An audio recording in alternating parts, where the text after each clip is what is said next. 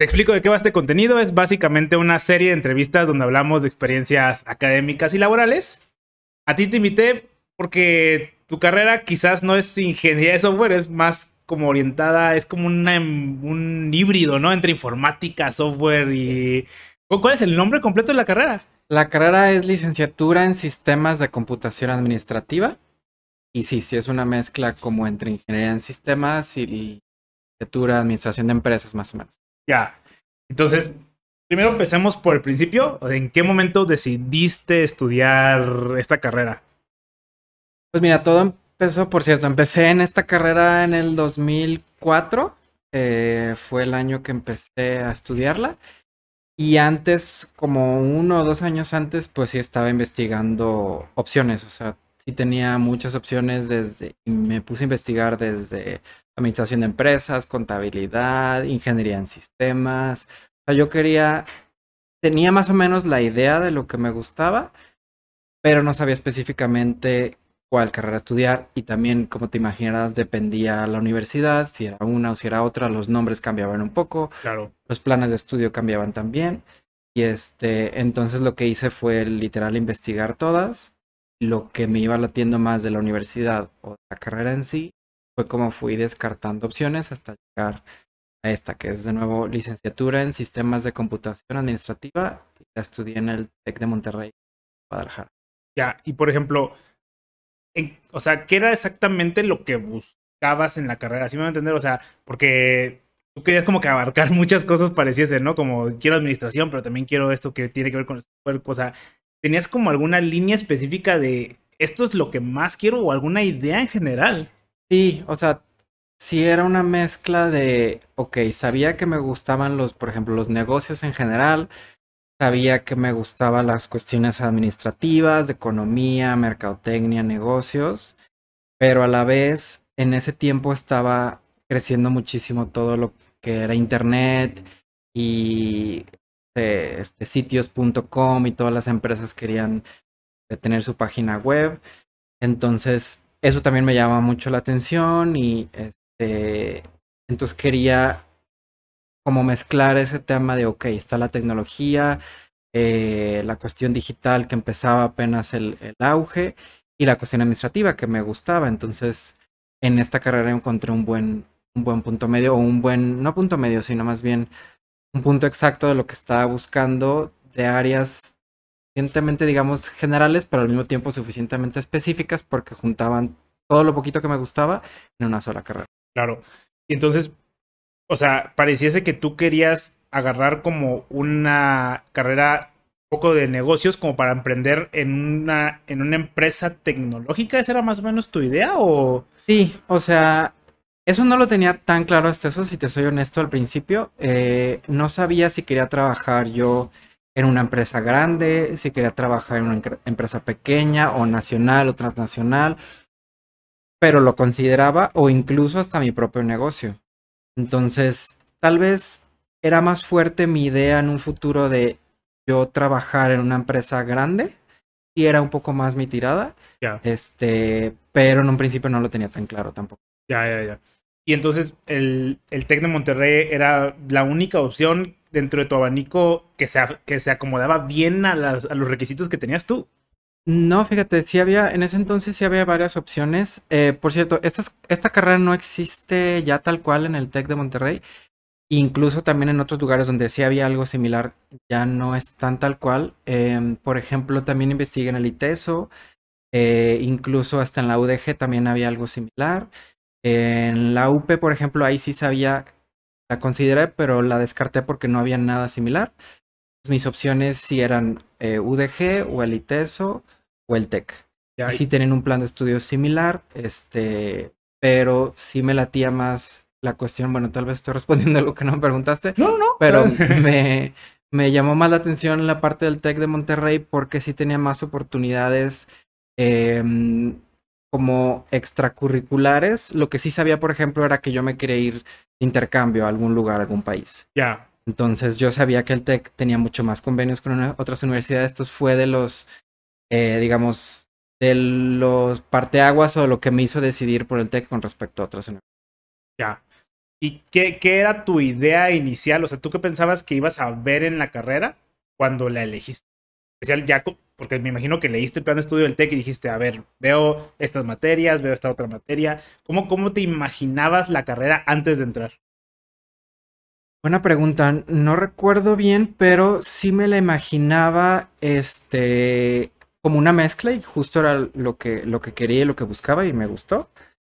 O sea, yo sabía que me gustaba de nuevo la parte administrativa, que si economía, que si finanzas, pero al mismo tiempo enfocada eso a algo más tecnológico, a una empresa de tecnología, a una empresa más de temas, software. No necesariamente porque lo que sí sabía es, no tenía mucha idea de software o desarrollo de software, pero sí sabía que me gustaba, que tenía la creatividad, que tenía la curiosidad por conocer de esos temas.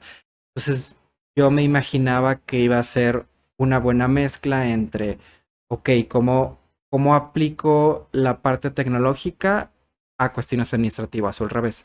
¿Cómo uso la administración para cuestiones tecnológicas o de sistema? Esa mezcla era la que me Y por ejemplo, cuando hablas de administración, ¿a qué, a qué te refieres como con administración? O bueno, ¿qué idea tenías de administrar, sabes? O sea, de finanzas, ¿qué, por, qué, ¿por qué este pedazo? La idea que tenía en ese entonces era, ¿cómo definirlo? O sea, yo sé, por ejemplo, que mi familia tenía ciertos negocios que no son muy grandes, pero sí estaba en la parte de, ok, pues tienes tus clientes, tienes tus proveedores, tienes tu producción, tienes tus empleados. Entonces, de manera, digamos, por no ser una empresa tan grande a, menor escala, lo administrativo yo lo considero como todo eso, o sea, administrar desde administrar el personal hasta administrar tus recursos, qué materia prima me lleva, me llega, este, qué proveedores tengo, cómo voy a producir eso, cuál es mi línea de producción, hasta cómo tengo mis ventas, cómo les entrego a los clientes, este, cuántos clientes tengo y todo lo que involucra detrás también en cuestión de, de contabilidad o de finanzas, de, ok, cómo registro eh, los ingresos que estoy teniendo, cómo registro las salidas. Digo, tal vez eso no lo tenía tan claro hasta después, pero sí tenía un poco de idea de que en una empresa cualquiera, sea pequeña, mediana o grande, se mueve todo esto. O sea, se mueve eh, los clientes, se mueve los proveedores, se mueve la producción. A final de cuentas, estás ofreciendo digo, pensando en un producto, pero si fuera servicio es lo mismo. Claro. estás transformando información o, queriendo dar un servicio, entonces todo lo que está relacionado a eso es la parte administrativa que yo sabía que iba a haber en un punto u otro, ¿no? Claro. ¿Y, ¿Y qué pensabas que era el software en ese momento?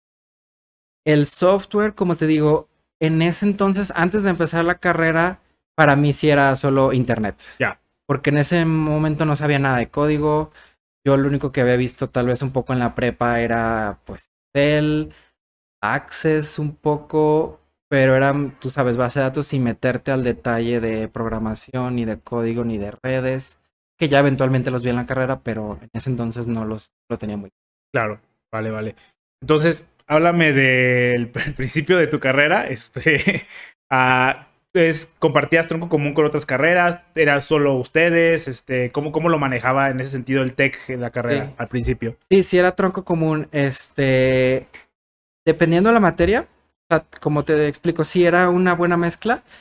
Entonces, digamos, la mitad de mis, de mis materias, los primeros semestres, la tenía con puros compañeros que estudiaban en clases administrativas. O sea, con, con contadores, con mercadólogos, hasta un par con comunicólogos, pocas, pero había otros licenciados en finanzas, administración de finanzas, hasta comercio internacional. Todas esas carreras sí eran como el tronco común los primeros semestres. Y a la otra mitad también de esos primeros semestres la tenía con carreras de ingeniería.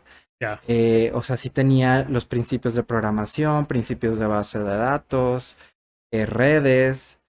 Pues sí era una mezcla al principio era, tronco común. Claro, pero era una mezcla separada, ¿no? O sea, porque ah, tú tenías este lado como de administración y tenías este lado como de programación, pero vivían como entes separados, ¿no? En ningún momento, bueno, al menos al principio, los veías como ramas distintas y me imagino que a la mitad de la carrera es donde se empieza como a, juntar esto. Sí, incluso es muy chistoso ahorita que lo dices y lo, lo recordé. Este, nos consideraban un poco a la carrera como bichos raros, en el sentido de que a veces era difícil, porque éramos la única carrera que justamente tenía este punto medio. Entonces, con el resto de personas, con el resto de licenciados les llamábamos, este, nosotros éramos los, los ñoños o los, o los con perfil más ingenieril, y al revés, con los, con los que teníamos en las materias que era más de ingeniería, nosotros éramos los que sabíamos menos porque era, éramos los licenciados que no sabíamos tanto de, de, sistemas o de programar. Entonces sí éramos como el bicho raro de las dos áreas y este, y sí fue así, gran, la verdad, gran parte de la carrera. Este, pero a mí me gustaba, o sea, lejos de verlo como una desventaja, yo lo veía como una ventaja porque justamente entendía las dos partes. O sea, entendía, al tener clases, ubicaba la manera de pensar de los maestros, de los compañeros licenciados y daba como mi punto de vista, ok, un poco más ingenieril y al revés. Materias con ingenieros, los entendía cómo pensaban su lógica y daba mi punto de vista tal vez no tan matemático o no tan lógico. Claro. Entonces, para mí eso me encantaba. Sí, de alguna manera te empapabas como de ambas áreas. Ahora, entiendo que eso es una ventaja, pero a la vez también puede llegar a ser una desventaja, ¿no? Porque de alguna manera, al no ser un experto en ninguna de las dos áreas, al momento de querer competir para conseguir un trabajo, puedes verte en cierta desventaja, me imagino, ¿no? Que tú no eres ni tan ingeniero ni tan licenciado en ese, en ese sentido, o no sentías que era un gran problema. Sí, pero realmente creo que lo supe aprovechar y la mayoría de los que estudiamos esta carrera lo aprovechamos más bien para bien, no para mal porque lo puedes ver como una limitante si tal vez no éramos los mejores ingenieros en sistemas, ni tampoco éramos los mejores administradores, pero, y justamente por eso existía o estaba tan fuerte esa carrera en ese entonces. Las necesidades de las empresas eran justo alguien que tuviera este punto medio y que entendiera muy bien, ok, estaba creciendo mucho toda la parte tecnológica, la parte de Internet, la parte de negocios electrónicos, pero también necesitaban gente que entendiera de finanzas, que entendiera de clientes, que entendiera de mercadotecnia. Entonces, lejos de ser algo negativo, creo que incluso nos ayudó a todos. Por ejemplo, la gran mayoría, si no es que el 100% de los que nos graduamos, encontramos trabajo en semanas o incluso antes de graduarnos ya teníamos trabajo. ¿Por qué? Porque las, gentes necesitaban, las empresas necesitaban a gente como nosotros que entendieran muy bien esto, este punto medio o esta mezcla entre lo administrativo y, lo ingenieril. Entonces, lejos de ser una desventaja, incluso creo que nos ayudó mucho eh, para sabernos vender bien el, ok, sé que no soy experto en un área, pero tampoco experto en otra, pero de todos modos no es lo que está buscando la empresa. Claro. Si quieren, si ellos querían a alguien experto, pues contrataban a sus expertos, pero también necesitaban a alguien que entendiera los dos mundos, los dos mundos, y es ahí donde entrábamos nosotros. Ya, ya, ya, qué. Entonces, dijimos que al principio llega a ser como mucho bases teóricas, muchas como va, pues sí, bases tal cual. Y en medio, ¿cómo, cómo, cómo se ve ese, ese amalgamiento de las bases? ¿Hacia dónde se enfoca? ¿Hacia dónde se especializa? Se dirigió un poco este, hacia la planeación estratégica. Ya los últimos semestres de la carrera, ya de nuevo, habiendo tenido todo el tronco común de, ok, ya conociste lo administrativo, que lo mercadotecnia, empezábamos a tener materias un poco más específicas, como incluso administración de proyectos, que es lo que hago ahorita. Seguía siendo en los semestres intermedios, o sea, no era lo básico, pero tampoco era lo más avanzado, pero era una buena base para personas con nuestro perfil de, ok, cómo administrar proyectos con un perfil un poco más eh, tecnológico y los últimos semestres se iban enfocando en planeación estratégica en el punto de la mayoría de nuestros proyectos, por ejemplo, en las materias de, los últimos semestres eran, tú tienes una empresa o trabajas en una empresa en la que tienen recursos tecnológicos o quieren una solución de tecnología cómo llevas a esta empresa a un poco bueno, con palabras más actuales, a digitalizarse, o si es una empresa de la esquina, un hotel, una tienda, Ya, ya, ya. cómo llevar sus recursos a algo un poco más tecnológico, a una tal vez ofrecer, no sé, si la empresa hace zapatos, pues cómo llevar a esa empresa que fabrica zapatos a ofrecer sus productos en línea.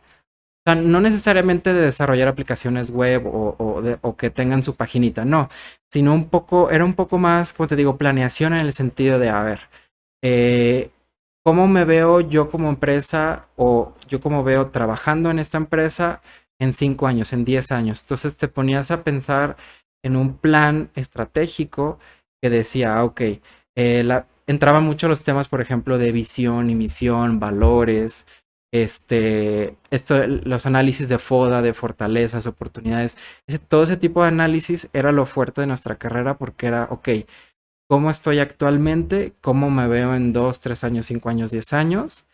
Con un poco de enfoque tecnológico, cómo puedo avanzar en esa área, este, pero aplicando como todo esto de mm, una estrategia, como lo dije. Eso era como el enfoque que tuvo los últimos semestres.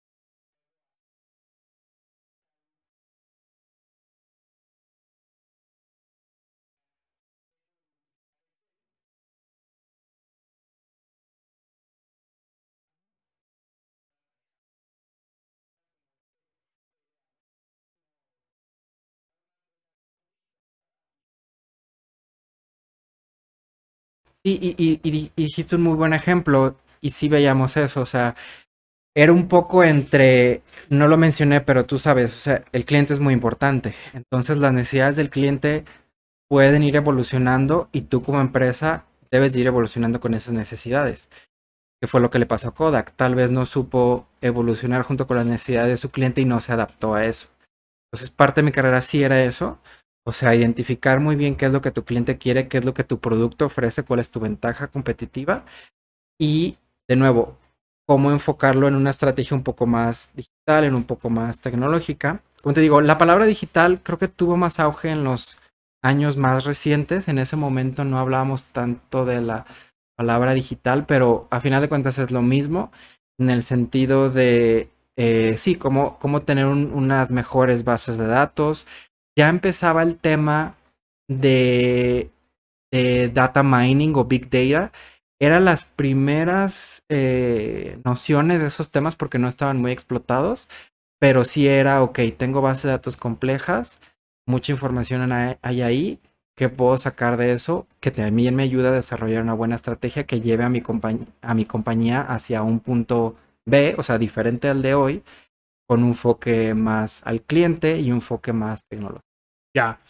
Y ahorita que mencionabas lo de administración de proyectos, también me imagino que en esa época era un momento en el que la administración de proyectos estaba transformándose de alguna manera, en especial en el mundo del software. Muchos pensamos que las metodologías que tenemos actualmente han existido desde siempre y el software era se administraba de manera distinta. Existen modelos de cascada y todos esos modelos que seguramente se ven ahorita en las universidades, pero a lo mejor en la industria ya no se utilizan. ¿Cómo se veía en ese momento la, o qué significaba la administración de proyectos en ese momento en el TEC? Sí. Sí, sí, claro. Y, y esa es muy buena pregunta. Y justamente son los temas que me gusta y a eso me dedico, a Project Management. En- desde ese entonces que incluso ahí le agarré el, el gusto, o sea, desde que yo tuve esa materia que era en general administración de proyectos, me gustó mucho ese tema y en esos años estoy hablando de 2000, ya era para ese entonces 2006, 2007, eh, estaban todas las metodologías que ahora conocemos como cascada o waterfall, pero en ese entonces no les llamábamos así. Ahorita les llamamos así porque existen las metodologías agile, Ya, claro. pero en ese entonces no se Era la llamaban así, era la única que existía. Era Ajá. lo que hay. Exacto. Entonces, en ese entonces, este, estaba mucho o estaba súper de moda o el auge más grande del PMI, que es el Project Management Institute.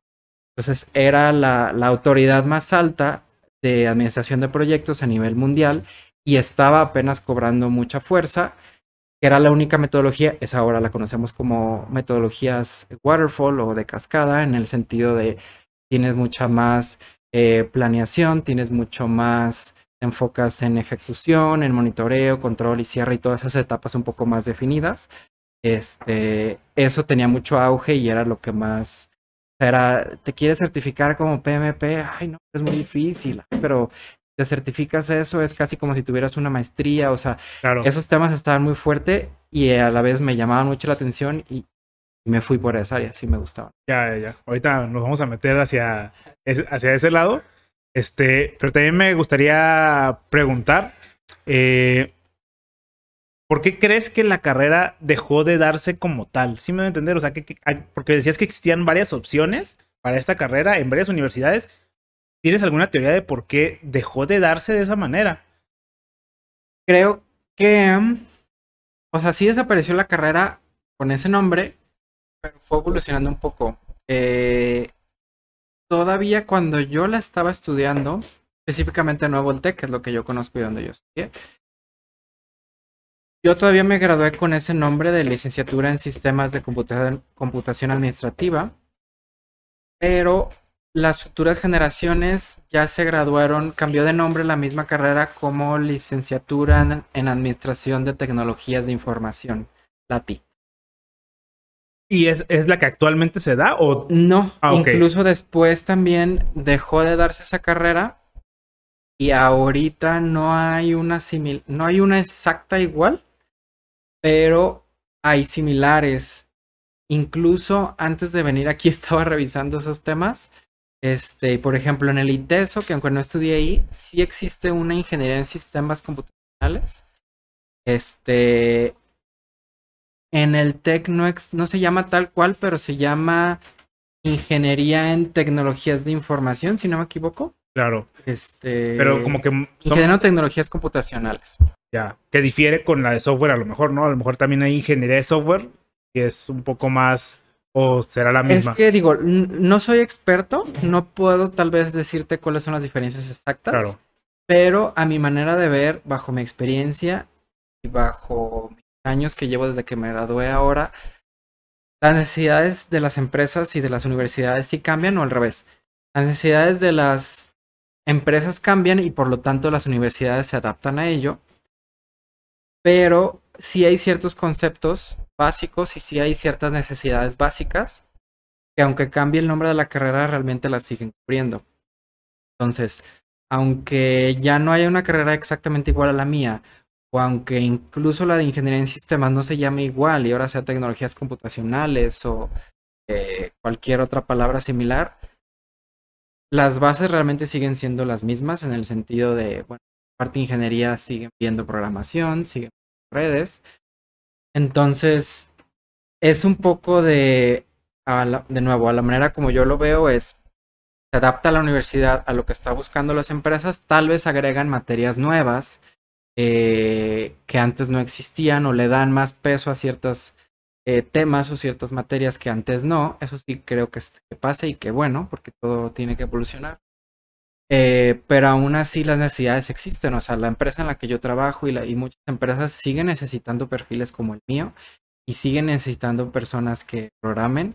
Tal vez un poco ahorita está el tema más de data science, eh, que incluso ya vi que hay carreras literal que se llama Data Science o literatura ingeniería, algo así en, ciencia de datos. Que qué bueno, o sea, también se adaptan las universidades a eso, pero esos temas tampoco están tan alejados de lo que yo estudié y eso que no se llamaban igual. Claro. Entonces, hay ciertos conceptos y ciertas bases que se siguen manejando, entonces aunque cambien de nombre, realmente las siguen viendo y siguen siendo importantes. Claro, claro de alguna manera pareciese que en ciertas cosas se especializaron más y en otras cosas esa especialidad ya no la dan como clase. O sea, porque yo veo tu carrera como una especialización sobre el manejo de proyectos per se, en todo el sentido de la palabra, no nada más en el ciclo del software, sino en, el macro proyecto, o sea, también cosas de, de, presupuestos, cosas de recursos y ese, ese, ese puesto a lo mejor que o esa carrera que estaba muy orientada hacia ese puesto específico, pues sí se ven ciertas cosas de administración de proyectos, a lo mejor más orientadas en la ingeniería de software, en el software per se, pero como que este macro, este, pues sí, este puesto macro, ya no hay una carrera per se, ¿no? Pareciese... Sí, sí por ejemplo, digo, he puesto ejemplos míos, pero compañeros míos de esta misma carrera sí tienen puestos un poco más, por ejemplo, yo no estoy, mi, mi equipo de trabajo no es, este, no se considera parte de IT o parte de tecnologías de información, se considera parte de ventas. Yo soy administrador de proyectos en un equipo de analistas de ventas. Pero mis compañeros de la carrera, muchos de ellos sí están en áreas de, en áreas de IT o en áreas de sistemas, manejando proyectos relacionados con sistemas. Entonces, muchos de ellos sí son project managers también, pero un poco más al área de software, al área de, pues sí, manejo de base de datos o manejo de nuevas aplicaciones, nuevos software, nuevos clientes. Ya. Y entonces, acercándonos ya hacia el final de la carrera, ¿hay prácticas profesionales en, la carrera o tuviste prácticas profesionales? Sí, sí, sí tuve. Eh, sí nos pedían, no recuerdo, pero eran por horas, que más o menos fue, creo que hice como un semestre. Mis prácticas profesionales las hice en Flextronics. Estuve un semestre como prácticas y después me quedé eh, tiempo completo, que incluso fue yo fui uno de los, de los que se graduó ya con trabajo. Ya. Porque hice mis prácticas. Era un. Estaba relacionado con mi carrera, pero no era nada de proyectos. Era, era un call center eh, de un help desk. O sea, de preguntas de sistemas dentro de Flextronics para los mismos empleados de Flextronics. Entonces, ahí hice mis prácticas, me sirvieron mucho. Lo suficiente como para entender cómo funciona una empresa y lo suficiente para entender que eso tampoco me quería dedicar el resto de mi vida. Este, porque no quería estar contestando llamadas de empleados diciéndome mi computadora no prende o no puedo abrir tal sistema o la orden de compra no funciona, lo que sea. Claro. Eso hice y aprendí mucho, pero este, pues no me dedico. Y cuando, cuando te dieron el puesto de trabajo fuera de las prácticas, ¿eran en el mismo puesto? Era lo mismo, sí. Ya. Entonces sí empecé, la verdad, desde pues como te digo, en esas prácticas no me pagaban, me pagaban creo que mil pesos al mes en vales de despensa, o sea, nada. Wow. Este, y así estuve seis meses, después ya tiempo completo y ahí sí me pagaban, pero era pues en un entry level, o sea, ahora recién egresado, este, en un equipo que sí se necesitaba, claro, ciertas capacidades, ciertas experiencias, incluso hasta de idioma, pues era inglés, hasta francés. Eh, tenía que tener un, un background de sistemas, pero pues tampoco era un equipo tan especializado. y aparte sentías que tus competencias no se alineaban exactamente con las necesarias en el puesto, ¿no? Porque tú a lo mejor tenías un, tenías un poco más de administración que en este puesto, pues administrar, pues no era algo que se hiciera a, la gran escala, ¿no? Ya digo, como te dije, la mitad de mi carrera sí era ingeniería, entonces sí tenía las capacidades necesarias. Más bien ahí lo que dudo es mis gustos no era lo que estaba buscando, pero apenas estaba conociendo el mercado laboral, entonces fue una oportunidad perfecta de conocer qué es lo que sí puedo hacer, qué es lo que no puedo hacer y también qué sí me gusta y qué no. Ya, entonces, ¿cómo empiezas? Supongo que empiezas a buscar trabajo, ¿no? ¿Cuál es tu proceso de búsqueda de trabajo ya para cambiarte de empresa? Sí, ahí lo que hice también fue buscar eh, en otras empresas y fue cuando llegué, incluso, o sea, mi segundo empleo, que es incluso el empleo actual, es en HP, en Hewlett Packard. Eh, ahora, bueno, el nombre oficial es HP Inc. Fue mi segunda empresa y es donde llevo ya 12 años. Eh, el puesto inicial que tuve en HP fue también de call center, o sea, tampoco era mi puesto ideal. Ya. Pero ya tenía experiencia como call center y aquí en HP no fue un call center de IT, fue un call center de finanzas. Entonces ahí mezclé mis conocimientos y experiencias de ya sé cómo funciona un call center, ya tengo experiencia en eso, pero quiero enfocar en algo más administrativo y en, esta, en este punto era algo financiero. Entonces ahí empecé a mezclar más mis gustos con mis experiencias y fue como encontré esta oportunidad en HP. Ya, ¿y tú, tú buscabas el trabajo eh, como, pues, no, sé si llamarlo como call center, pero ¿sabes qué, qué tipo de trabajos buscabas? Cuando te metías a buscar trabajos, ¿qué, qué palabras claves utilizabas o cómo, cómo enfocabas la búsqueda? Fíjate que mm, tuve mucha suerte y mucha ayuda también. En ese momento no sabía muy bien cómo buscar trabajo y lo que me ayudó mucho fueron contactos. Incluso, digo, es algo que lo he aprendido también recientemente y desde ese entonces soy, digamos, fiel, este, ¿cómo lo puedo Creyente. decir? Creyente y me consta porque yo lo viví. Era, por ejemplo, la hermana de un amigo era la que trabajaba en HP. Entonces, de casualidad yo le comenté, oye, estoy buscando trabajo, este, no sé algo, y ella me dijo, sí, en HP estamos buscando. Tienes experiencia en call center justamente en esa área están buscando. Si te interesa, mira, te paso el contacto del gerente que está contactando, habla con él, a ver qué. Entonces, sin querer queriendo, porque sí lo estaba buscando realmente, mediante la hermana de mi amigo, encontré una oportunidad en una empresa que ya la había escuchado, HP, pero no, No, claro. mucho. y aprendiendo, o sea, hablando con el, con el que me contrataría, entendí lo que sería el puesto y me... ¿Y cuánto, como cuánto te dura? O sea, porque me dices que te gustó lo que estabas haciendo, pero ¿cu- ¿cuánto te dura el gusto, si me voy a entender? Ya que me mudé a... Bueno, me cambié de Flextronics a HP. Me gustó la parte administrativa en el sentido de, como te digo, era un equipo de finanzas, específicamente de nóminas. Eh, o sea, veíamos todo... ¿Tú sabías de nóminas en ese no, momento? absolutamente nada. Entonces, pero eran temas que me gustaban en general porque pues era administrativo, era dinero, era manejar Exceles, era manejar beneficios de los empleados, que si vacaciones, que si se iban en, ca- en incapacidad, servicio al cliente, y esos temas sí me gustaban. Tal vez no me encantaban, pero me llamaban la atención. Entonces, ahí lo que pasó es, estuve los primeros seis meses ya en HP contestando tal cual llamadas, y yo notaba que yo quería algo más, o sea, quería un reto más grande y a la, y a la vez yo no quería tampoco estar contestando llamadas todo el día. Entonces lo que hice y me empezó a ayudar mucho es buscaba actividades extras. Y esas actividades extras eran, e- eran empezar, que fueron mis primeros pasos como project manager. Era de, ok, teníamos eh, los agentes, le llamábamos, o sea, los que contestaban el teléfono, que éramos, no sé, como 8 o 10 personas. ¿Cuántas llamadas contesta el agente? ¿Cuánto tiempo tardan en cada llamada? Porque teníamos ciertos métricos, ciertos KPIs que teníamos que medir. Entonces yo me, me- empecé a meter a, ah, este jefe o, o en ese entonces tenía supervisor. Supervisor, ¿quieres que te ayude con el reporte? No, pues que sí, ayúdame. Ah, ok, entonces ya me metí a hacer un Excel. Y a ver, ¿de dónde sacas los reportes de las llamadas? Ah, ok, ahora un reporte de, las, de los emails. Entonces yo empezaba a hacer como mis tablitas y ah, ok. Claro, análisis de datos Ah, tal cual. Ya empezaba a hacer análisis de datos, incluso un proyecto, en el, el proyecto en el sentido de cómo, para empezar, cómo dar visibilidad a management, o sea, a mi supervisor, de cómo está funcionando su equipo y proyecto en el sentido de cómo hacerlo mejor.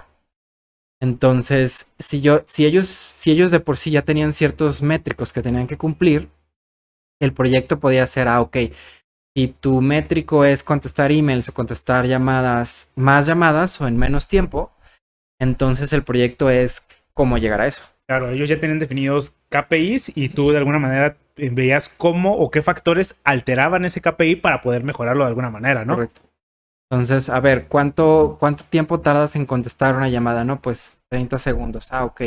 ¿O cuánto tiempo duras en una llamada? No, pues llamada de 5 minutos, 10 minutos. ¿Por qué tanto? ¿Cómo hacer una llamada más corta? O también entraban temas de satisfacción al cliente. ¿Cómo está la satisfacción al cliente? ¿Son números bajos? ¿Por qué son números bajos? Entonces empezábamos a meter temas de, ¿y si metemos customer service como un entrenamiento a los agentes? podemos mejorar los métricos de satisfacción al cliente mediante un entrenamiento? Y la respuesta era sí. Pues ahí también me empecé a meter a proyectos de cómo mejorar el servicio y cómo mejorar los métricos mediante proyectos, sin siquiera yo saber mucho del tema. Claro. Oye, ¿y cómo administras tu tiempo en ese sentido? Porque, como dices, esto fue una iniciativa tuya, no es como que existía un puesto tal cual para lo que tú querías hacer. Entonces, si tú de alguna manera tenías que estar en el servicio al cliente dando el servicio, ¿cómo, cómo te dabas el tiempo para hacer este análisis? O sea, sí me voy a entender cómo, cómo, cómo administrabas tu día en ese sentido. Sí, y es buena pregunta. Y ahí lo que hacía era, o sea, yo sabía que mi enfoque principal era pues para lo que me contrataron era servicio al cliente y era contestar llamadas, contestar emails. Pero sí había ciertas temporadas, por ejemplo, si tú te imaginas en nóminas, nos pagan por quincena, como te imaginarás, cada quincena teníamos más llamadas y más correos. Pero a mitad de quincena no teníamos tantas llamadas y correos, entonces era ahí cuando tenía más tiempo libre y entonces podía enfocarme a, ok, qué actividades extras puedo hacer sin descuidar mi chamba principal. Claro, pero tú de alguna manera buscaste crecimiento por tu propia cuenta. O sea, tú dijiste, a mí nadie me va a pagar más por hacer esto, pero es algo que quiero hacer, ¿no? De alguna manera. Y llegó el punto, como te digo, después de los seis meses, de sin siquiera yo pedirlo, me empezaron a ver, ah, ok, Eduardo se está enfocando en estos proyectos, en estas, me está ayudando el reporte que hace Eduardo que nadie se lo pidió, me sirve mucho. O el proyecto o la idea que se le ocurrió a Eduardo, o a lo mejor ni siquiera era idea mía, a lo mejor era idea de un compañero, pero yo los, este, yo los consolidaba y entonces ya se enteraba el supervisor de, ah, ok, hay dos o tres ideas que podríamos implementar. Entonces, a los seis meses me empezaron a poner más cosas de esas. Entonces, también me empezaron, sin cambiar de puesto oficial, me empezaron a quitar de customer service, customer service y poner actividades extras. Al grado de que un año después, ahí sí, ya me cambiaron de puesto y mi puesto, ahora sí oficialmente dejé de ser agente o de ser Customer Service Representative y pasé a ser lo que se llamaba en ese entonces BPA o Business Process Analyst, en el que ya corría un poco más reportes oficiales y ya mi full time ya no era de atención al cliente, mi full time era de métricos, reportes, proyectos de mejora, mejora continua y ahí también entra el tema estaba muy de moda, no solo project management en general, sino también Lean Six Sigma, este, que ahorita ha bajado un poco de moda, pero en ese entonces era como este, esta parte ing ingenieril también de cómo mejorar procesos, quitando eh, waste o quitando desperdicios. Eh, esos temas estaban muy importantes en, en esa época, entonces también me empecé a meter por esa área. Ya, y eso normalmente empezó a agarrar mucho, mucha fama en la parte de producción, pero tú lo agarraste y lo pusiste en una parte más administrativa, porque esas Six Sigma y todas estas cosas eran como muy... Sí, sí como saben, o, bueno, si no saben, esos temas de Six Sigma empezaron en Toyota como empresa en Japón, este, que ellos justamente querían competir contra las otras empresas y con, principalmente contra Estados Unidos de, ok, tengo, la línea, tengo una línea de producción de automóviles, ¿cómo los hago de una manera mucho más eficiente, más rápida, sin desperdicios, justo a tiempo? Todos esos conceptos entraron en, en, el, en, el, todo el Lean y Six Sigma. Y en ese punto, de nuevo, estamos hablando ya de 2000, porque en HP entré en el 2009, entonces ya para 2010, 2011, empezaban a transportar todos estos conceptos de la manufactura o estos conceptos de las líneas de producción a empresas de servicio eh, o, o, a equipos de servicio, porque aunque HP sí produce computadoras, impresoras y demás, pues teníamos un área administrativa muy grande, que era en la que yo estaba. Entonces eh, manejábamos servicio, en este caso servicio al cliente, porque seguía siendo el call center, pero cómo aplicar todos estos conceptos en un servicio. Y sí se podía, claro que tiene sus retos, pero sí se podía. ¿Y cómo, cómo adquieres estos conocimientos? O sea, por, porque en la universidad, pues nunca hablamos de, de, este, de estas metodologías, ¿no? Entonces, esto de dónde, cómo, cómo llegas a él? tuve, no, no, lo mencioné, pero sí ah, tuve un par de, sí tuve un par de, de, materias en la carrera, que como te digo, cierto, eh, la mitad de mi carrera sí era ingeniería, no solo era ingeniería en sistemas, también tenía ingeniería más enfocado en ingeniería industrial, por ejemplo. Claro. Entonces yo sí tenía materias que, que por ejemplo, teoría, de filas, de colas, en el que tú ves cuál es el tiempo óptimo, cómo, cómo optimizas una línea de producción. Esos temas sí los, sí los sí tenía conocimientos básicos y cuando llegué a HP los apliqué y también los expandí. Y los expandí mediante el conocimiento práctico, o sea, haciéndolo en mismo HP y también tenía conocimientos formales en HP. Eh, todavía pues HP es una empresa que se preocupa mucho por el desarrollo de su personal entonces, mismo HP había eh, herramientas en línea, como unas bibliotecas, por decir, en línea de cursos. Y ahí mismo podías tomar cursos de Six Sigma, podías tomar cursos de Project Management. Había compañeros que ya tenían más experiencia y yo me metía a cursos de hechos por mismos compañeros de otras áreas que tenían más experiencia que yo y con ellos fui aprendiendo. Ya. ¿De cuánto tiempo estamos hablando más o menos? O sea, entre que entraste a HP, ¿cuánto tiempo estuviste dando servicio al cliente? Y de ahí, ¿cuánto tiempo estuviste ya en, en el área pues, más administrativa, no sé si ya empecé, sí, empecé 2009 en HP. Estuve realmente, como te digo, los seis meses o poco más, tal cual de servicio al cliente full time. Y ya, ya para 2010, mitades finales, ya tenía la parte esta de Business Process Analyst. O sea, realmente, realmente fue como un año de Customer Service full time. Y ya después me enfoqué. O sea, seguía yo siendo formando parte del mismo equipo. Claro. Pero mi rol era diferente. Entonces ya me metí a esos temas en, el primer año, la verdad. En el primer año ya, ya tenía otras actividades. ¿Y cuánto tiempo estuviste haciendo este ya análisis o business partner? Este Estuve haciendo como otro par de años más, porque también después crecía un puesto que en ese entonces le llamamos PMO, ya era más de Project Management, Project Management Office. Yo era líder de un equipo de proyectos y de justamente los de los business process analysts, o sea, el puesto que yo tenía antes, ahora los business process analysts me reportaban a mí.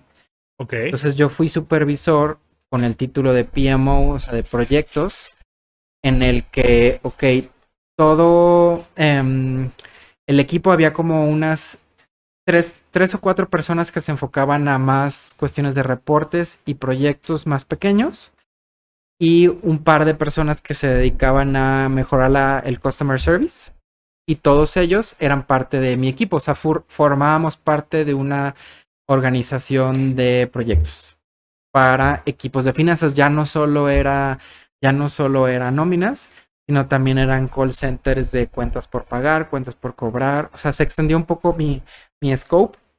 Este, hay poco más equipos de finanzas y este con cuestiones más administrativas, más de, como te digo, de métricos, reporteo, proyectos, mejora continua, esos temas. Pero, y en este puesto que ya se veía como más, pues, de alto nivel, ¿sabes? Como que veías más cosas, este, por ejemplo, el lado de administrativo financiero, cosas así, más de, también hablabas como de recursos humanos o, ¿sabes qué? Me dices que subes y abarcas más cosas, pero ¿qué significan esas más cosas? Y si esas cosas eran también cosas que, que viste en la universidad. No, abarcaba más cosas porque eran más equipitos. Ok. Digamos. Porque ya no era ya no era solo call center de payroll o de nóminas, sino también era call center de cuentas por pagar. Eh, o este se me olvidó otro equipo, reembolso empleados, que era, por ejemplo, los empleados que de HP que se van de viaje, este, todo lo financiero que hay detrás en el que usan la tarjeta corporativa para gastar restaurante, hoteles, aviones cómo registrar todo eso financieramente y contablemente. Este, y cómo también hacerles el reembolso de esos gastos. Porque la mayoría de veces usaban la tarjeta corporativa, pero todos tenían que ellos reportar, ok, pues me fui a Houston y gasté tanto en avión, tanto en hotel, tanto en comidas, y lo reportaban. Entonces también yo me encargaba de proyectos relacionados con eso, con cómo mejorar esos procesos, cómo mejorar la satisfacción del cliente. Y con cliente me refiero, no eran clientes de HP, eran clientes internos. Estábamos hablando de puros empleados de HP.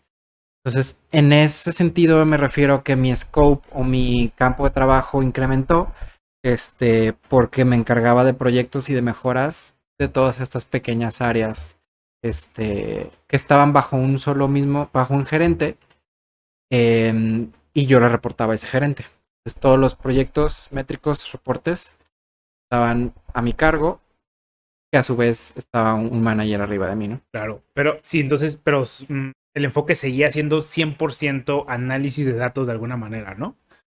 O, tomaste nuevas, más responsabilidades también al expandir. Yo no le llamo, no, lo, mm, ¿cómo le llamaríamos? Sí era análisis de datos, pero también eran gran parte de proyectos y proyectos realmente no necesariamente eran proyectos de análisis de datos. O sea, un proyecto podría ser, como te digo, cómo contestar llamadas, porque seguíamos dando servicio al cliente, cómo contestar llamadas o correos más rápido. Por ejemplo, cuando hablamos de correo, porque ya hablé ejemplos de llamadas, pero hablando de correos, eh, uno de los proyectos fue este, tener como templates. O sea, si yo ya sabía que tenía preguntas recurrentes de los empleados, ciertos temas, cómo responderles más rápido es tener palabras clave en decir cuál, ya sé cuál es el problema y entonces ya puedo tener una respuesta ya preestablecida a manera de plantilla en la que solo le voy a cambiar el nombre, el número de empleado y tal vez un screenshot, no sé. Entonces con dos, tres clics podía responder al mismo empleado que mañana otro empleado me iba a preguntar la misma pregunta. Entonces, ese era un proyecto y ahí realmente no estábamos analizando datos, claro. pero estábamos mejorando un proceso. Claro, tú estás optimizando procesos. Entonces, primero que nada, a lo mejor es identificar el, el espacio de mejora, ya sea por análisis de datos, como mencionábamos anteriormente, o simplemente por lógica, ¿no? Como los tiempos que se pierden o y tú te encargabas de optimizar procesos de alguna manera que no estaban estandarizados por HP, sino procesos de los equipos. Procesos de los equipos internos y, y, de nuevo, como en esos momentos está mucho el tema, el auge de eh, Lean Six Sigma, entonces era mucho de reducir desperdicios, de cómo optimizar tiempo. Si lo haces en cinco minutos, ¿cómo lo puedo hacer en cuatro? ¿Cómo lo puedo hacer en tres? Y eso a su vez, digo, lo puedes ver desde muchas áreas. Estos proyectos también los puedes cambiar a dinero. O sea, si estoy contestando correos en vez de 10 minutos, ahora en 5, pues es la mitad del tiempo, te estás ahorrando 50% y eso lo puedes transferir en horas hombre. Esos análisis los hacíamos también. Que a lo mejor antes necesitábamos 10 personas contestando correos, ahora vamos a necesitar 5. Entonces, el ahorro de 5 personas, estás hablando de un ahorro monetario. Ahí ya transformabas los proyectos de mejora en pues no solamente te estoy ahorrando cinco minutos, te estoy ahorrando recursos y te estoy ahorrando dinero a la compañía. Eso ahí donde tomaban más relevancia mis. Ya. Y pareciese que el crecimiento natural en ese sentido solamente era abarcar más, más cosas que optimizar, ¿no? Ajá. O sea, sí estábamos limitados un poco por el scope de lo que mi gerente hacía. O sea, no podía, no podía mucho eh, hacer mejoras en otros equipos que no le reportaban a mi gerente. Entonces, perdón, sí estaba limitado a lo que mi gerente manejaba y entonces eran proyectos enfocados en esa área. Y estoy hablando de este equipo, pero después sí me estuve cambiando a otros equipos también. Claro, porque justamente era mi pregunta. Llega un punto en el que ya optimizaste lo que puedes optimizar y el espacio de mejora por el esfuerzo que, puede, que tendrías que dar pues ya no vale la pena, ¿sí me doy a entender? Entonces, es un trabajo que de alguna manera se te puede llegar a acabar, ¿no? Entonces, ¿cómo resuelves ese problema? Me dices que es moviéndote hacia otros espacios para ver qué puedes mejorar, ¿no? Incluso, este, bueno, iba a decir irónicamente, irónicamente, pero no es la palabra correcta. También depende cómo lo veas. Gracias a todas estas mejoras y toda esta estandarización de procesos, una parte del equipo que le reportaba a mi mi manager en ese entonces, todo el proceso se fue a la India. Porque también acuérdate que una empresa tan grande como HP también quiere economizar y quiere hacer todo más barato. Claro, y si ya tiene todo bien definido, paso por paso, cómo se debe hacer, ya no necesitas gente sin demeritar, obviamente no queremos ser racistas de aquí, como diciendo que la, gente de la India no sabe, sino es más barata por simple economía global. Pues esto que me sale más barato, que lo puede hacer cualquier persona casi, pues me lo llevo para allá, ¿no? Sí, o sea, las capacidades de las personas que están aquí en México son las mismas que pueden estar en India, la diferencia es la mano de obra. O sea, más o menos las estadísticas en ese entonces, pero deben ser muy similares ahora. Lo que aquí le pagas a una persona en México, en la India le pagas a tres. Es literal fue por dinero, no fue por capacidades ni nada. Este se fue el proceso a la India. Entonces ahí yo tuve que buscar otras oportunidades en otros equipos y fue donde me moví también. Y, y cuando tienes que moverte, decides seguir en la misma empresa, decides buscar en otras empresas, bueno, ya me sé la respuesta pues, pero, o sea, ¿cómo, veía, cómo te veías en ese momento? En ese momento sí, la verdad es que hubo un punto en el que me estresé, porque imagínate que te digan, no, pues sabes que tu equipo en tres meses ya se va a ir a la India, entonces básicamente te quedas sin trabajo, o sea, o buscas dentro de la empresa o te quedas sin trabajo y buscas fuera. Entonces sí fue un, sí fue un momento un poco estresante, pero al mismo tiempo dije, pues no tengo nada que perder y empecé a buscar. Mismo, sí busqué fuera de HP, pero la verdad es que me enfoqué, como la empresa en sí me gustaba, mis mayores esfuerzos fue en buscar oportunidades en mismo HP. Entonces eh, empecé a buscar equipos y sí encontré uno relativamente rápido, que era más análisis de datos y menos proyectos. Eh, se llamaba el equipo Global Analytics. O sea, analizábamos datos, pero no tanto enfocados en proyectos, sino era un poco más de reporteo. Entonces ahí estuve otro par de años después de este equipo y la verdad es que no me me gustó el área que hacía, que es muy similar a la que hago, a la que estoy ahorita, porque era, eran ya equipos de ventas. Este, ya le estoy hablando de este nuevo equipo. Ya eran equipos de ventas ya tenía temas de, ok, cuáles son los productos de HP, que esos temas me gustaban mucho, pero lo que no me gustaba es que no eran proyectos. Era un poco más de hacer eh, bases de datos en Excel o en otras aplicaciones que ahí sí notaba que era mi punto débil. A pesar de que sí lo vi en la carrera, a mí no me gustaba la programación. Entonces, ese equipo le dejé de tener el gusto. Me gustaban los temas que veíamos, pero no me gustaban cómo los abordábamos, porque era en análisis y reporteo, cosa que no sentía que era mi fuerte. Ya, y entonces, pero de alguna manera, puedo decirlo, pero eh, tenías un puesto o unas actividades relativamente similares, ¿no? O sea... Um, sí y no. sí, sí, sí, ajá. Porque acuérdate que en el, en el equipo anterior lo que más me gustaba siempre fue proyectos.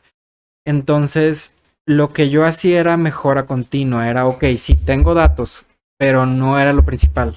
O sea, era más bien procesos. Yo tenía procesos, cómo mejoraba procesos sí sacábamos métricos, pero esa parte que yo fui VPA de métricos realmente solo fue menos de un año. Ya, ya. Porque volvemos a lo mismo, lo que más me gustaba eran proyectos. Yo quería algo más, más movido, más de, ay, ¿cómo mejoro esto? ¿Cómo cambio esto?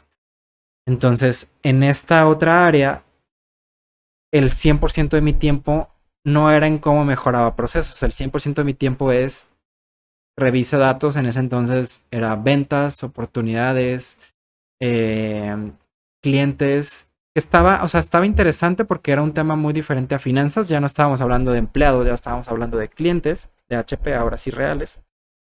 Pero seguía haciendo solo análisis de datos y sin la parte que más me gustaba, que era Project Management. Claro.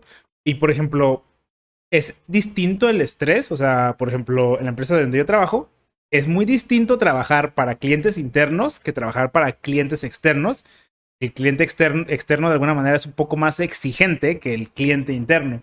¿Sentías también, sentiste, esa diferencia también en, en, tus dos equipos o no sentiste la eh, diferencia? Sí, pero a final de cuentas yo nunca, y hasta la fecha en HP nunca he trabajado para el cliente final de HP. Ya.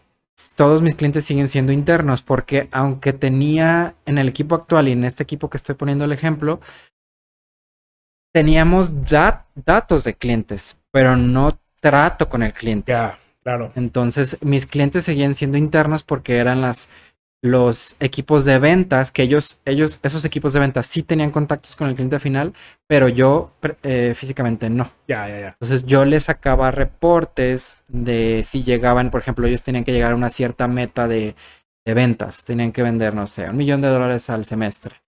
Entonces yo sacaba métricos de, ok, ya llegaste a ese nivel o no, pero eran mis, clientes, mis clientes internos eran los vendedores de HP. Ya.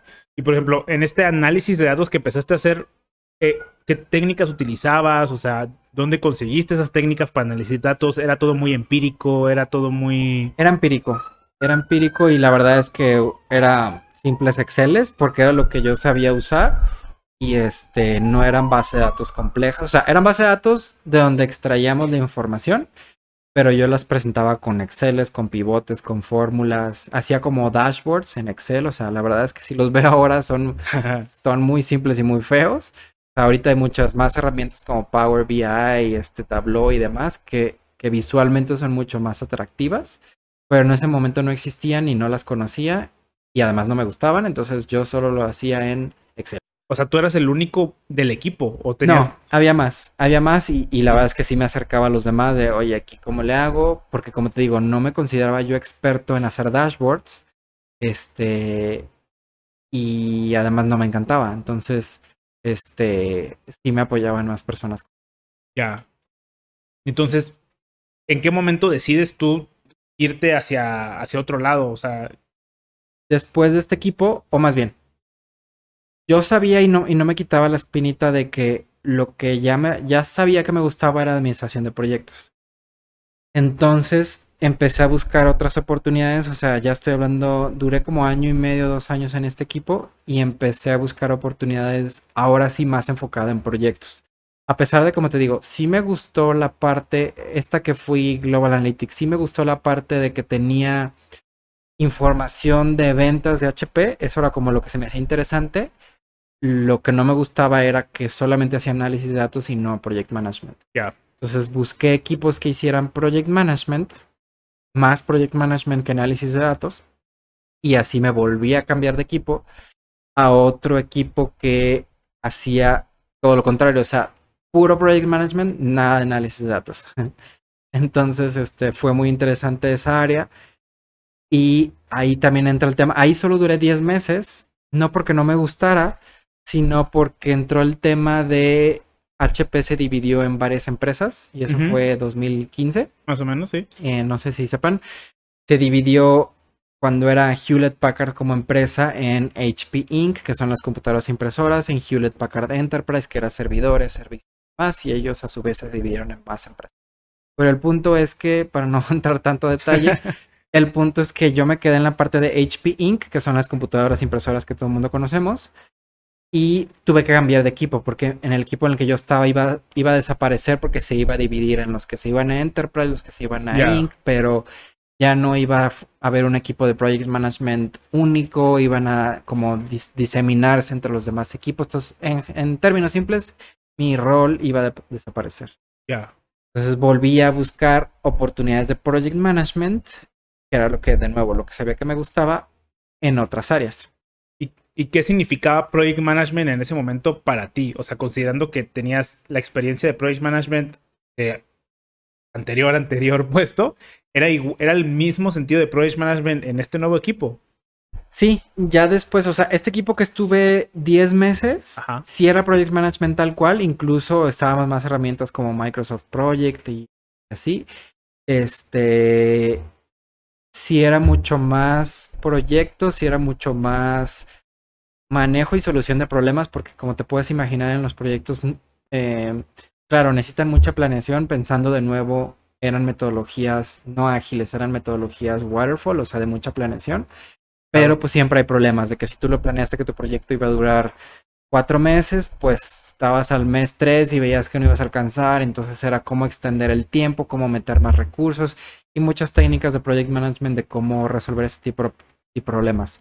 Entonces ahí empecé a tener otra experiencia un poco diferente de, ah, ok, estoy aprendiendo de proyectos más grandes, de equipos mucho más grandes. Ahí sí ya no lo reportaba solamente a mi gerente, ahí sí ya tenía, era un proyecto que impactaba a varios equipos y que entonces tenía que negociar no solamente con mis compañeros y mi jefe, ya tenía que negociar con, con gente que estaba en la India, con gente que estaba en Europa, con personas que no me reportaban a mí, o con personas que incluso ni siquiera eran de mi mismo equipo. Entonces era otro tipo de retos claro. que estaban muy interesantes también y aprendí mucho de eso. Ya, ya, ya. Sí, claro, y como dices tú, la desventaja de que tiene eh, la metodología de cascada es que justamente desde el principio tienes que pensar en todos los riesgos posibles y obviamente eso es bastante complicado. seguramente alguien con muchísima experiencia tendrá la capacidad de tener mejores estimados, pero sí viene con, con varios retos, claro. Y entonces te cambias otra vez de trabajo por la separación. Cambio de nuevo por la separación y terminé en un equipo de project management, pero justamente muy similar al primer equipo que tuve en HP, porque era de nuevo de payroll, o sea, de nuevo regresé al área de finanzas, regresé al área de nóminas pero con un puesto 100% project manager. Y ahí, o sea, ahí ya no, no analizaba nada de datos, no era business analyst, no sacaba nada de métricos, no tenía nada que ver con customer service, pero sí eran proyectos. Por ejemplo, ahí el proyecto más grande que tuve es para todos los 13.000 empleados de Estados Unidos, les cambiamos el sistema de time tracking, o sea, donde los empleados meten sus vacaciones, sus incapacidades, eh, sus horas extras, los que se les paga por hora en Estados Unidos. Todo ese sistema cambió de una plataforma a otra. Entonces, en este puesto junté también todos mis previos skills, e incluso mis skills de la carrera me sirvieron porque era un proyecto de IT en el sentido de era cambio de sistemas. Era un proyecto project management, o sea, necesitaba skills de project management, necesitaba skills de finanzas porque era un equipo de payroll, necesitaba skills de todo lo que ya tenía experiencia en años pasados y eso me sirvió muchísimo porque era un proyecto complejo, ahí sí con un timeline muy específico, o sea, sí teníamos alrededor de año y medio para desarrollarlo, no podíamos extendernos ni más ni menos, teníamos que resolver problemas sí o sí, teníamos muchos partners en el sentido de muchas personas, muchos equipos involucrados en este proyecto grande y tenía que salir a tiempo y en forma. Entonces, ya. fue un buen reto. Por ejemplo, es de las primeras veces que ya como project manager tú tenías un equipo a tu cargo, ¿no? Eh, oficialmente no, porque la mayoría de los project managers casi nadie les reporta oficialmente ante los sistemas de recursos humanos. Nadie me reportaba a mí. Ah, ajá. Este, o sí, tú no eras el supervisor. Yo no era el supervisor ni jefe de nadie. Ajá que ese es uno de los retos principales de Project Management. Nadie te reporta a ti oficialmente, o sea, yo no podía correr a nadie. Claro. En términos simples, yo no les pagaba a nadie, pero este, yo era responsable porque el equipo trabajara. Claro. Entonces, yo no era experto, por ejemplo, en las políticas de cuántas vacaciones le toca a un empleado, yo no sabía. Había políticas ya establecidas, había personas de recursos humanos y de beneficios que ellos sí eran los expertos en esas políticas. Entonces, por ejemplo, recursos humanos era uno de mis principales stakeholders del proyecto porque tenía que escucharlos cuáles eran sus necesidades y sus políticas que tenían que implementarse en el sistema nuevo. Ya, ¿y, cómo manejas ese reto de tener que, pues, manejar y no manejar personas a la vez? Y es uno de los retos principales de Project Management, pero a la vez me gusta porque se me hace muy satisfactorio cuando terminas un proyecto y dices, ok, logré que cambiáramos de punto A a punto B, que lográramos esta meta en tal tiempo y tal forma. Y a final de cuentas yo no era jefe de nadie, yo no pude obligar a nadie. Y entran aquí temas, por ejemplo, de, em, de liderazgo sin ser jefe de nadie. Claro. O sea, de persuasión, de negociación, de comunicación. ¿Cómo puedes hablar con las personas, negociar, tener juntas, convencerlos de un objetivo común que te hagan caso, que confíen en ti, que te hagan las preguntas que necesitan o tú hacerles las preguntas que necesitas para lograr el objetivo del proyecto. Entonces, eso era el reto, pero es súper satisfactorio y es lo que me gusta de Project Management, decir, logramos el proyecto, entregarlo cuando decíamos, este, yo solo no lo hubiera hecho, o sea, hay atrás de mí 20, 30 personas que, que sin ellos no se hubiera logrado y aún así lo logramos esa satisfacción creo que es súper eh, reconfortante y es lo que me gusta y es porque... Claro. Y por ejemplo, en el sentido de que tú como project manager de alguna manera trabajas por proyecto, eh, pues parece que tu trabajo tiene un día de inicio y un día de fin. Entonces, cuando acabas ese proyecto, ¿cuál, ¿cuáles son las nuevas responsabilidades? ¿Cuáles son las opciones? ¿Te, te automáticamente dan nuevos proyectos o cómo funciona eso? Sí, HP como es de nuevo una empresa tan grande, y hay miles de mm, procesos y por lo tanto también proyectos. Sea, se termina un proyecto y empieza el otro. Y si el otro se pone en pausa, empieza otro. O sea, siempre hay oportunidad de mejora. Eh, por ejemplo, pensando en, en estos equipos de nómina, o sea, es una operación que la puedes mejorar de muchas áreas. O por ejemplo, si quieres este, este ejemplo que les di de un proyecto para cambiar el sistema de time tracking para Estados Unidos, pues qué bueno, ya lo hice para Estados Unidos, pero pues HP no solo tiene presencia en Estados Unidos, ¿qué pasa con México? ¿Qué pasa con Latinoamérica? ¿Qué pasa con Europa, con Asia? Entonces, un proyecto puede ser, o una fase del proyecto, depende cómo lo veas, es lo implementas en Estados Unidos, que bueno, felicidades, ya lo completaste. Ahora México, ahora Francia, o ahora toda Europa, o ahora todo Asia. O ahora ya no vas a cambiar el sistema de time tracking, ahora vas a cambiar, no sé, el beneficio de las vacaciones, van a cambiar. O la ley, hay un impuesto nuevo en México que, no sé, el PTU cambió del 10% al 12%. Pues puede sonar una tontería, pero realmente no es una tontería, es un proyecto. Entonces, a lo mejor es un proyecto de un par de meses, pero es un proyecto nuevo. Entonces, se termina uno y empieza otro, cambia la ley, cambia algo, queremos mejorar algo, ahorrar algo. Entonces, los objetivos pueden ser miles, pero siempre hay oportunidades de proyecto. Entonces, se termina un proyecto y empieza otro. ¿Y cuál es el estándar de proyectos que puedes llevar en paralelo normalmente? ¿O es solo uno? Uh, no, sí puedes llevar varios. Depende, ahora sí depende mucho del equipo, depende mucho del objetivo del proyecto, depende mucho de ti como tus capacidades de project manager. Eh, y ya, o sea, también del gerente y de todo, o sea, varía. Ya. Entonces, empiezas o ya es, pareciese que estás haciendo lo que más te gusta, ¿no? Y, entonces, este, decides quedarte ahí para siempre o Uh, pues no sé si para siempre es una, es una frase muy este, radical, pero sí me veo en un futuro en eso. O sea, sí, claro, me gustaría explorar en un futuro mediano plazo eh, posiciones. Si recuerdas, por ejemplo, te dije que fui supervisor por un tiempo, eh, pero que era cuando tenía los que eran Business Process Analyst y a los que veían proyectos y Customer Satisfaction. Yo era PMO con un cierto rol de supervisor. No era manager, pero era un, como un supervisor. ya, ya, ya. Entonces, creo que en un futuro mediano sí me gustaría explorar, ok, yo sé que me gusta Project Management y eso lo puedo seguir haciendo, pero ¿qué tal ser un manager, ahora sí oficial, Claro. de un equipo, no necesariamente de Project Manager, pero sí puede ser un equipo de ventas o un equipo de payroll que tengo cierta experiencia? O equipos de, de a final de cuentas, como me he cambiado tantas, de- entre tantos equipos, sí puedo, siempre hay posiciones de liderazgo que puedo explorar, que no he explotado.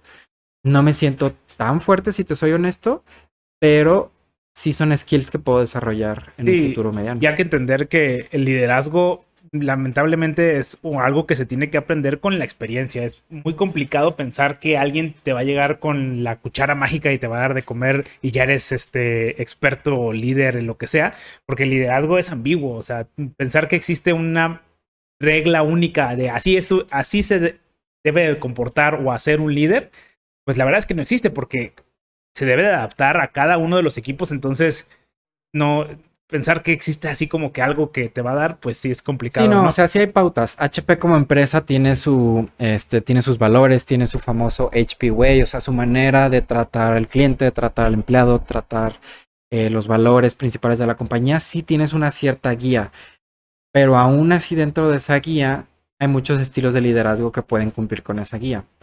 Entonces, yo como project manager sí necesito muchas habilidades de liderazgo sí las utilizo y las uso, pero no es lo mismo ser líder en un proyecto que ser líder de un equipo operativo o de un equipo, no necesariamente operativo, pero un equipo que desarrolle algo, ¿no?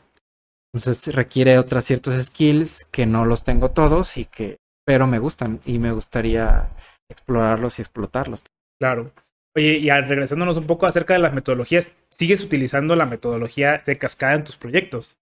Eh, no, eh, últimamente he explotado más el área agile o el, área de, de- de metodologías más agile o flexibles, este, más específicamente de Scrum.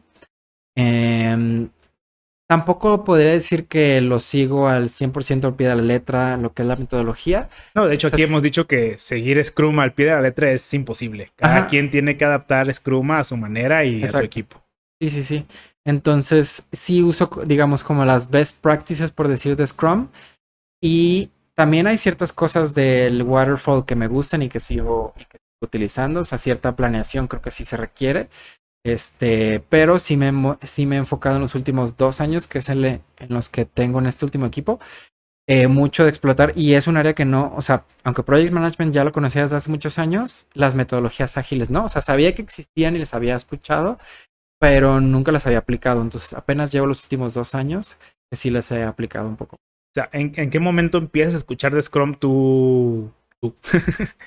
Scrum, creo que más que Scrum, Agile. Ya ves que es como Agile es como Claro. la, el framework o la Sí, sí, metodología sí. más grande o más general o genérica. Y Scrum es una manera de llevar una metodología ágil. Claro. Entonces, y hay muchas. Sí, per program, este. Este, o Hay- o Extreme Programming, así. Hay muchas. Em, pero Scrum, digamos, sí es de las más populares y es como de las más sencillas también. Este, y la puedes aplicar los conceptos también de manera fácil. O las herramientas también las puedes aplicar eh, de manera fácil. Y HP también, de nuevo, por ser empresa tan grande, sí tenemos la facilidad, por ejemplo, de Jira, que es una plataforma que te ayuda a manejar proyectos con la metodología de Scrum. O sea, te ayuda a eh, agregar nuevas stories eh, y dividirlas por medio de sprint. Entonces tú puedes tener tu planning session en la que agarras todos los stories que necesitas y los metes a un cierto sprint. Eh, tú defines que si dura dos semanas, que si dura tres. Y esta herramienta Jira te ayuda este, como a llevar paso a paso eh, la metodología. Te ayuda y es lo que yo he aprendido. O sea, he aprendido a usar la metodología junto con el resto del equipo. eh, y con respecto a. O sea, porque hace rato hablamos del PMI y el PMI ha, ha- se ha orientado también mucho hacia meter esto de las metodologías ágiles. El PMP ya tiene una sección completa o un gran porcentaje del libro ya incluso es ágil totalmente. Y ya hay certificaciones. O sea, sigue existiendo PMP. Este, pero ya hay certificaciones por el PMI Agile. Claro. Eh, si no me equivoco, es Agile Practitioner o algo así. Hay varias certificaciones del PMI enfocadas a metodologías ágiles. Entonces, ahí también el Project Management Institute se adaptó a, ok, las empresas están buscando más skills de metodologías ágiles, entonces podemos estandarizar esa metodología y entonces hacer una certificación relacionada con eso. Ya. Sí. Te- a ti te llama la atención. Sí, claro. Ya. Sí, sí, sí.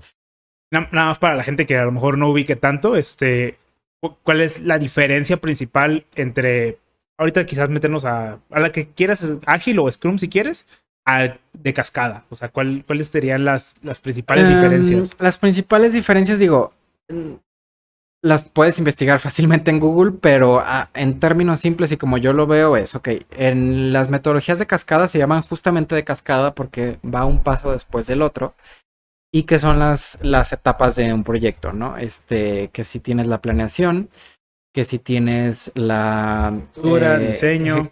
Ajá, planea, eh, bueno, inicio, planeación, eh, ejecución, monitoreo y control y cierre. Esas etapas en teoría tienen que ir una después de la otra y por eso es cascada. O sea, primero empiezas una, terminas una, empiezas la, la segunda, terminas, empiezas la tercera y así.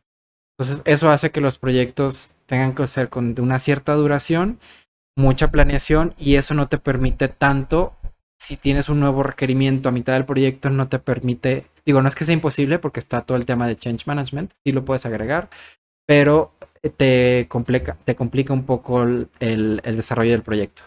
Entonces, eso es waterfall, tiene sus pros y contras. Y a diferencia de una metodología ágil en general, este es que si tienes un cierto objetivo del proyecto, si tienes una cierta planeación, pero no necesitas necesariamente eh, todos los requerimientos o no necesitas entregar el, objetivo final hasta el final del proyecto. O sea, si yo sé que es un proyecto que va a durar seis meses, no necesito esperarme hasta los seis meses, que en la metodología Waterfall eh, sí necesitas esperarte hasta los seis meses para entregarlo. Y en las ágiles puedes entregar un lo que le llaman Minimal Viable Product o MVP. Lo puedes entregar tal vez en el primer mes o en el primer sprint o en el segundo sprint. ¿Y qué es lo que entregas? Tal vez no entregas si estamos pensando en software. No voy a entregar la versión final de software, pero a lo mejor sí voy a entregar el markup o el mejor el, el visualmente cómo se va a ver la aplicación. Y tal vez los botones ninguno sirve, pero en el primero o segundo sprint te muestro cómo se ve visualmente. En el tercer sprint funciona el botón de arriba. En el cuarto sprint funciona el botón de abajo y agregamos un requerimiento nuevo que los botones no van a ser verdes, los botones van a ser azules.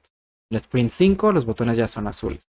Y así, entonces es como un proceso iterativo en el, en el sentido de que estoy entregando, estoy dando un entregable nuevo y cada vez mejor que el anterior hasta llegar al objetivo final de te entregué lo que tú querías, que es una aplicación web que tiene tantos botones, que tiene tal, este, tales características, tal como la quería.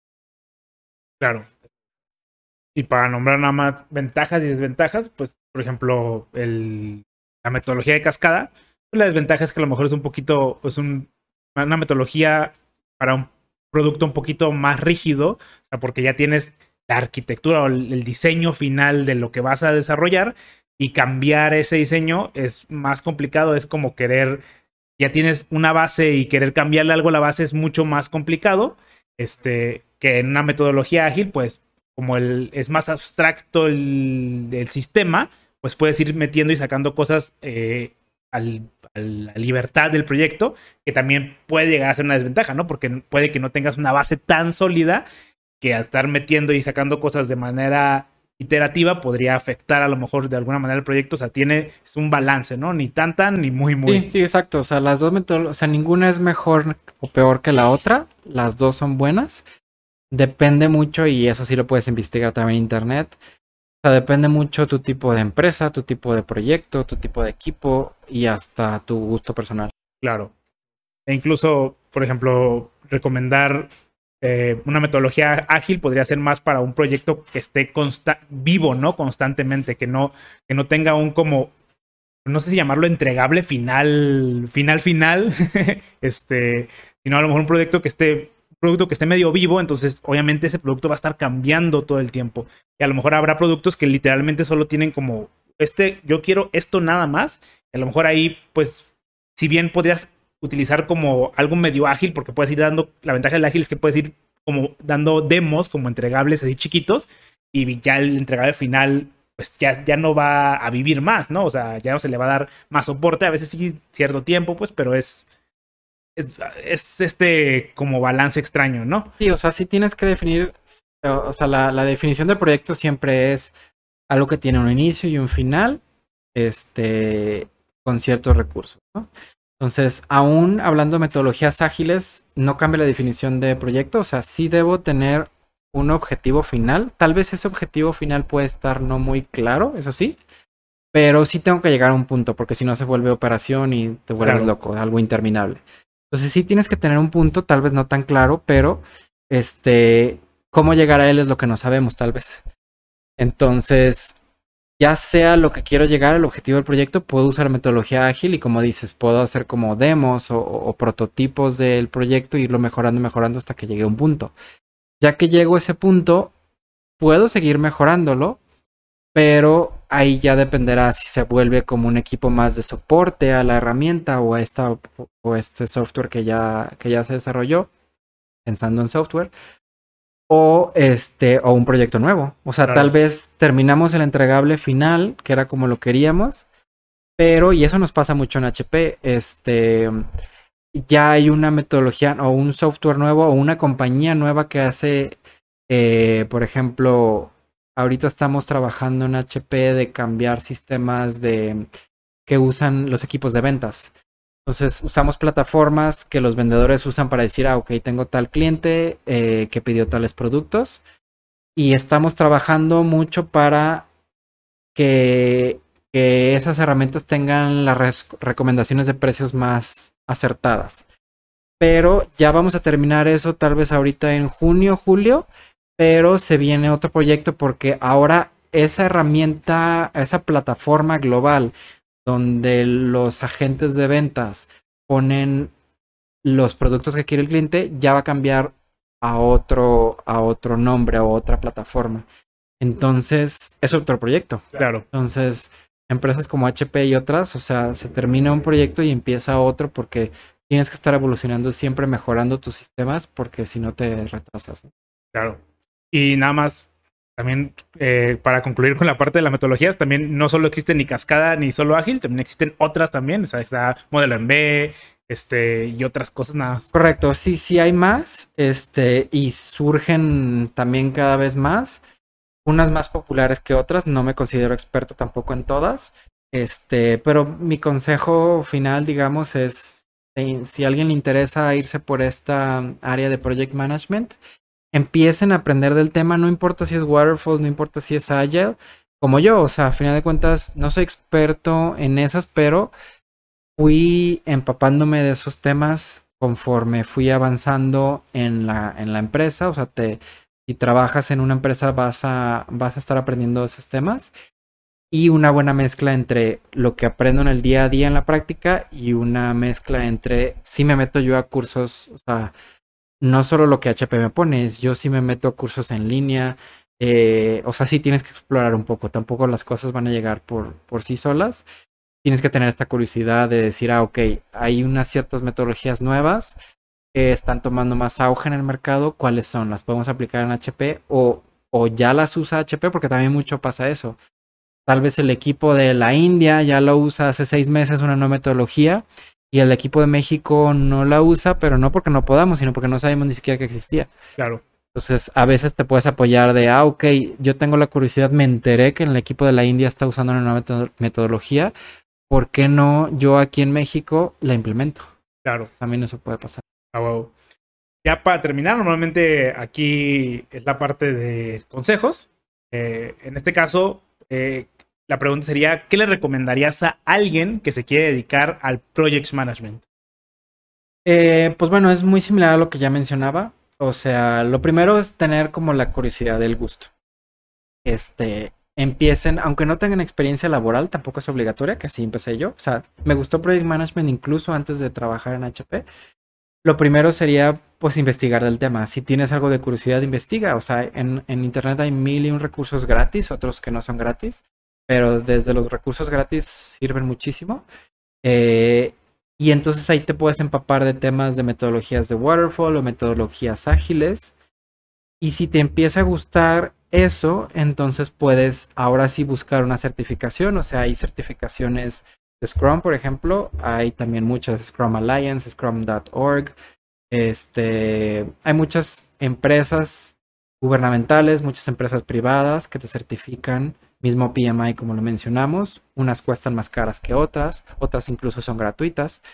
La que sea, la verdad es que te ayuda y todo eso también eh, lo puedes agregar perfectamente en tu currículum para que en un futuro, si tú buscas un puesto en cualquier empresa, puedes decir, ah, ok, estoy buscando este puesto, incluso no necesariamente tiene que ser project management, o sea, puede ser yo quiero ser analista de datos, yo quiero ser, ser data scientist o yo quiero ser ingeniero, mercadólogo, lo que sea, pero mi plus es que tengo una certificación en Project Management y eso les interesa a muchísimos gerentes, o sea, valoran mucho, o sea, ponte de lado los gerentes, o sea, si tú tienes a dos candidatos que son iguales, claro. estás buscando un contador y tienes dos contadores que son muy buenos, pero este contador tiene una certificación de Project Management, a final de cuentas hay proyectos en todas las áreas. Por supuesto que yo como gerente voy a escoger el que es buen contador y además tiene certificación de Project Management porque sé que me puede dar un plus, un valor agregado a mi equipo. Entonces, ya sea que te dediques como yo 100% o full time a Project Management o no, simplemente sea por curiosidad y quieras aprender algo, hazlo, adelante, te sirve muchísimo y créeme que si, si lo valoran, si lo, si lo preguntan este, y si lo puedes vender muy bien en una entrevista de trabajo. Oh. No sé si hay algo más que te gustaría agregar, algún tema que quisieras que tocáramos o algo. No, no, muchas gracias. Me gustó mucho esta plática y espero les, sea útil a cualquier persona que lo esté escuchando. Este, como les digo, de nuevo son temas que tienes que em, mezclar un poco entre tu curiosidad, tu conocimiento previo, tu experiencia, tu proactividad, también tú solo, o sea, las cosas no van a llegar del cielo. Este, entonces, es una muy bonita carrera, hay muchas oportunidades, como te digo, eh, no mencioné áreas que no ubico, pero por supuesto que existen, por ejemplo, arquitectura, o sea, imagínate un proyecto, hacer un edificio es un proyecto. Entonces te puedes enfocar en project management, en arquitectura, en negocios, en sistemas, en mil y un áreas. Entonces es un área muy amplia, muy bonita, muy bien remunerada también. Les- no mencionamos nunca el dinero, pero sí, sí es muy valorada por las empresas porque no todo el mundo tiene esos skills y son necesarios y cada vez son más. Claro, y, y aparte, no solo en el trabajo, yo conozco personas que utilizan Kanban en su, en su día a día, o sea que es una práctica que libros tal cual de, de cómo, crear, cómo crear hábitos, te dicen, haz un Kanban board y mueve tus, tus post-its. tus to-do list ya es- completados, ya lo hice. Claro, es una habilidad que la puedes extrapolar a tu vida normal. Yo lo hago, por ejemplo, para mis viajes. Yo, yo soy, me encantan los viajes y uso Project Management. A final de cuentas, planear un viaje es un proyecto. claro, Entonces ahí es a ver cuánto, qué budget tengo, cuántos recursos tengo, cuánto tiempo tengo, cuándo va a ser el viaje. Ahí tienes una fecha límite, ahí se termina tu proyecto. Este, cuánto dinero tengo, quién me va a acompañar, este, cuáles son los miembros del equipo, qué ciudad. O sea, todo eso es un proyecto y lo puedes aplicar a tu día a día, tu, una boda, una, eh, claro. No, pues muchísimas gracias, ¿eh? La verdad es que gran plática. Pues de nada, espero les haya sido útil. Muchas gracias. Sale, ánimo.